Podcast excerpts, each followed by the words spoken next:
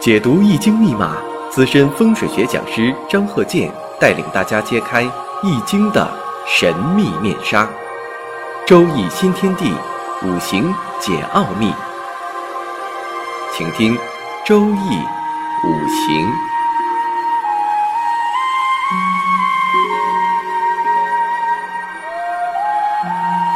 上山微电台荣誉出品。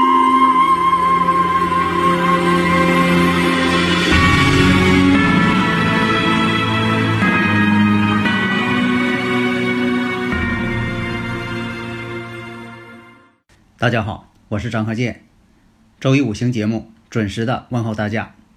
那么我看一下，呃，有这样一个生日五行：丙辰、戊辰、庚午、丁丑，这是个男士。男士呢就是坤兆。那我们看一下，这个日主是庚午，月上呢是戊戌，年上是丙戌，有两个戌土。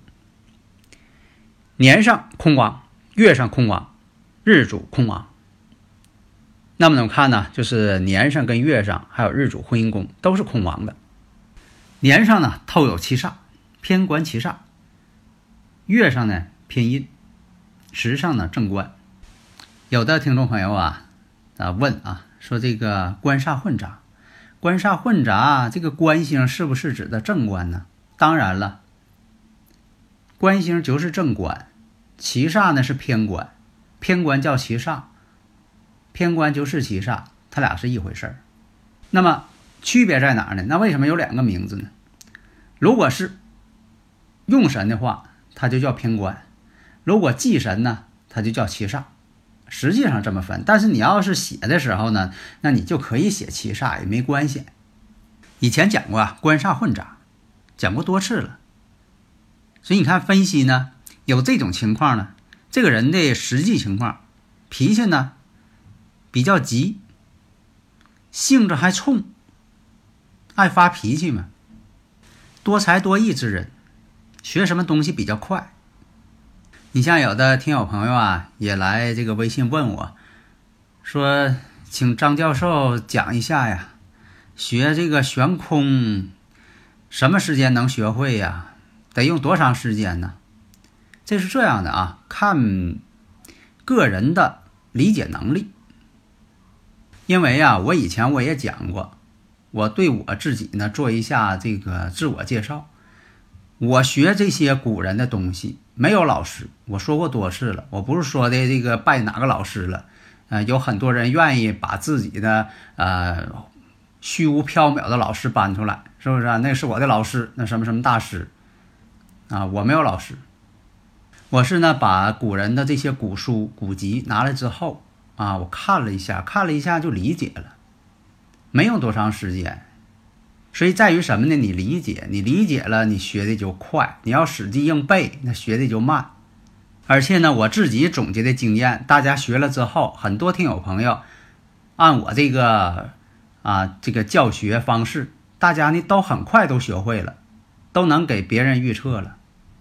所以以前讲啊，聪明不过三官，伶俐不过七煞啊。我总是爱说这个，为什么呢？就像有三官呐，有七煞呀。虽然说的这个三官是跟七煞官星是对立的，但是呢，各有各的聪明。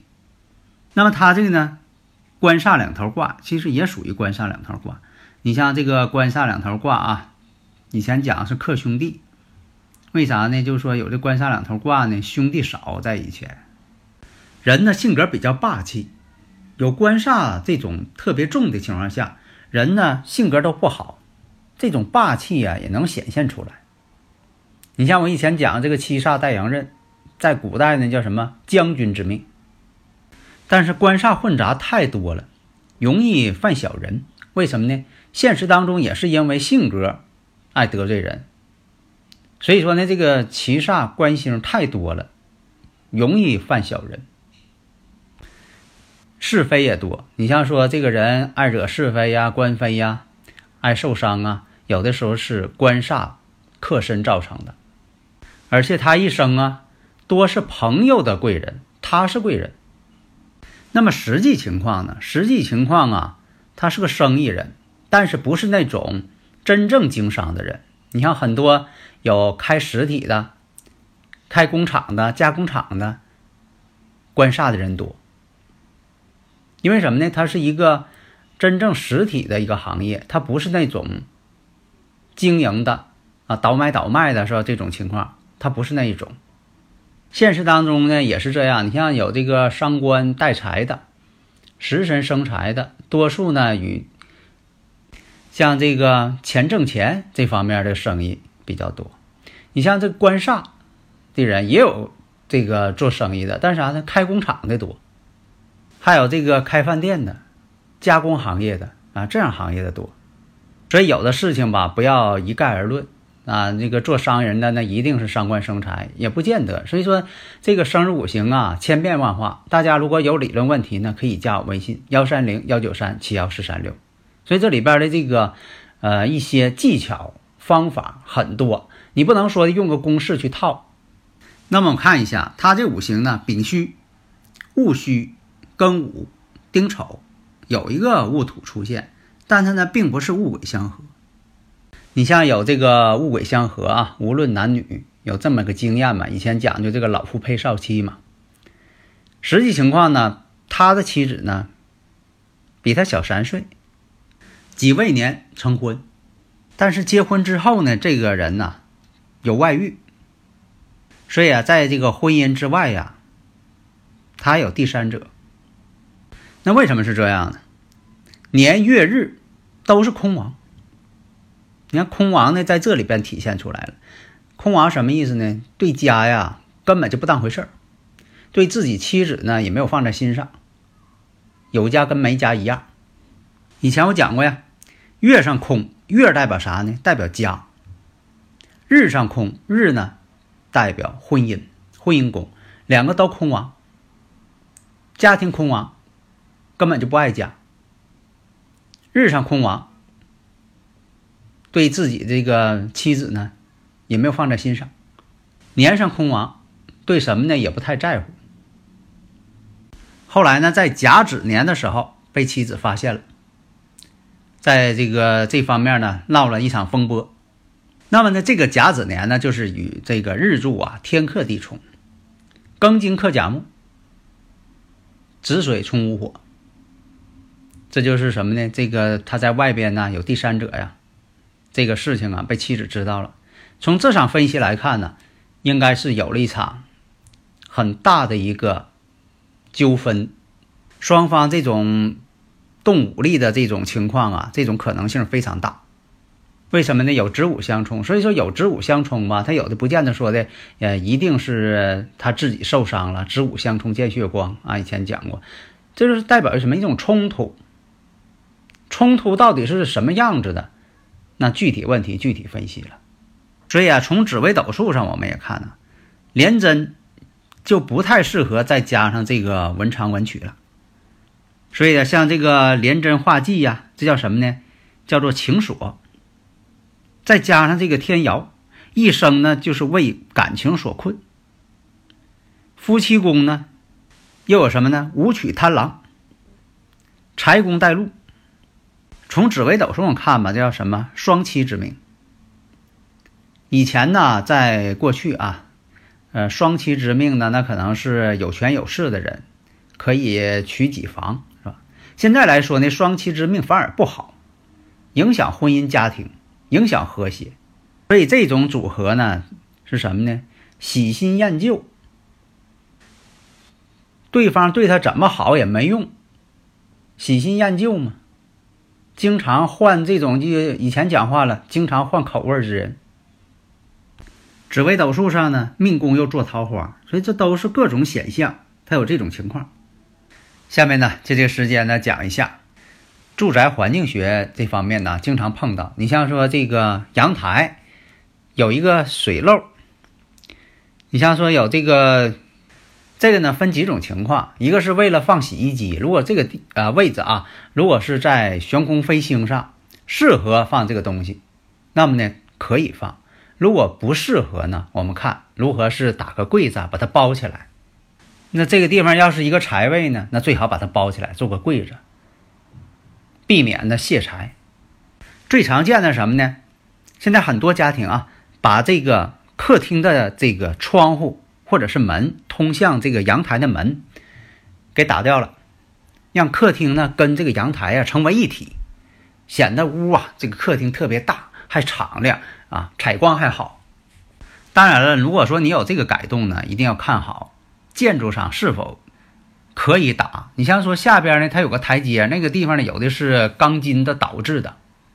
那个呢，不能轻易破坏，不能破坏承重的一些设施。